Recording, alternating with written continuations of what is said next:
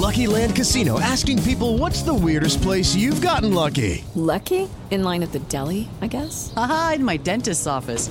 More than once, actually. Do I have to say? Yes, you do. In the car before my kids' PTA meeting. Really? Yes. Excuse me, what's the weirdest place you've gotten lucky? I never win and tell. Well, there you have it. You can get lucky anywhere playing at LuckyLandSlots.com. Play for free right now. Are you feeling lucky? No purchase necessary. Void where prohibited by law. 18 plus. Terms and conditions apply. See website for details. Por hoje é só. Olá, boa noite. Eu sou Carol Fortes e esse é o Por Hoje é Só, um podcast que em poucos minutos atualiza você sobre as notícias mais importantes do dia. Começando com as novidades na política, o presidente Jair Bolsonaro se reuniu nessa manhã com advogados eleitorais para discutir um pedido de prestação de contas do PSL. Na sexta, ele mais 21 integrantes do partido pediram que o Diretório Nacional apresente informações sobre as contas da legenda. O líder do governo na Câmara dos Deputados, Major Vitor Hugo, disse que somente após a prestação das contas que eles vão decidir sobre a permanência ou não no partido. Em entrevista à Jovem Pan, a advogada de Bolsonaro, Karina Cufa, que antes também defendia o PSL, disse que os deputados frequentemente reclamam dessa falta de transparência nas contas. Isso acabou causando uma insatisfação, porque a reclamação dos deputados do presidente é que eles não têm acesso a nenhuma despesa, aos gastos, não há uma prestação de contas mensal, eles não sabem nada que acontece dentro do partido. É praticamente uma caixa preta. Já em entrevista ao 3 em 1, o líder do governo no Senado, Major Olímpio, disse que a notificação foi recebida com um sentimento de tristeza, mas continuou confiante em um acordo de paz entre Bolsonaro e o líder do partido. Luciano Bivar. Jair Bolsonaro e o Luciano Bivar se completam. Então nós temos que buscar é, essa união, desfazer o, o mal entendido. Logicamente, foi muito agudo para o Bivar, para todos nós, é, receber uma notificação assinada por esses parlamentares, mais o senador filho do presidente e do próprio presidente, questionando a prestação de contas do do PSL. Isso realmente mais nos entristeceu do que enfureceu. Perfeito. O sentimento é de tristeza. E depois do porta-voz da presidência ter dito que Bolsonaro não pretendia sair do partido, ele admitiu pela primeira vez a possibilidade de sair do PSL. Além disso, reforçou a posição dos parlamentares. Eu não quero que apareça um problema no partido e, apesar de não fazer parte da executiva, venha a ser responsabilizado. Como maldosamente tem me responsabilizado, né? O que acontece ou aconteceu em qualquer, qualquer, qualquer parte do Brasil envolvendo alguém do PSL.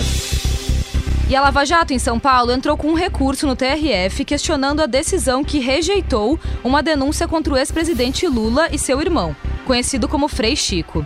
A Procuradoria acusava eles de corrupção passiva pelo recebimento de supostas mesadas de mais de um milhão de reais recebidas pela Odebrecht. A denúncia foi apresentada em 9 de setembro. Na ocasião, o juiz negou a abertura do processo por entender que não havia provas de que Lula soubesse dos pagamentos.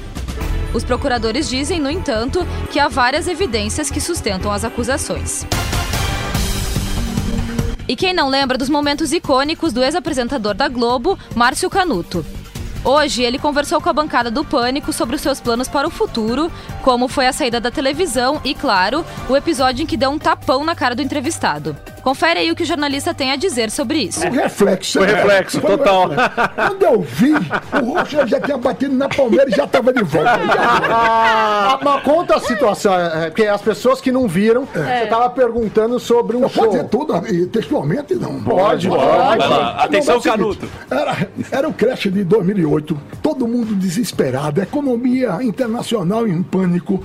Quem perdeu o emprego tinha maior dificuldade de recolocação. Então veio um contador, o cara era um contador, o cara não era um qualquer, era um contador formado que disse o seguinte: tá, ele tinha vindo pro show da, da, da, da Madonna e que o patrão tinha feito a seguinte colocação: ou vai pro show da Madonna ou o emprego. Né? Eu estou de frente esperando que também a Madonna apareça. No. Aí ele disse: o emprego, o emprego que se foda. ele tinha me contado a história três Canuto passou 21 anos na Globo e se aposentou em julho desse ano, com grande comoção do público. Agora, ele disse que quer descansar. Para conferir a entrevista completa, acesse o nosso site jovempan.com.br. Mas nessa segunda, o assunto que causou mesmo foi a separação da atriz Fernanda Souza e do cantor Tiaguinho.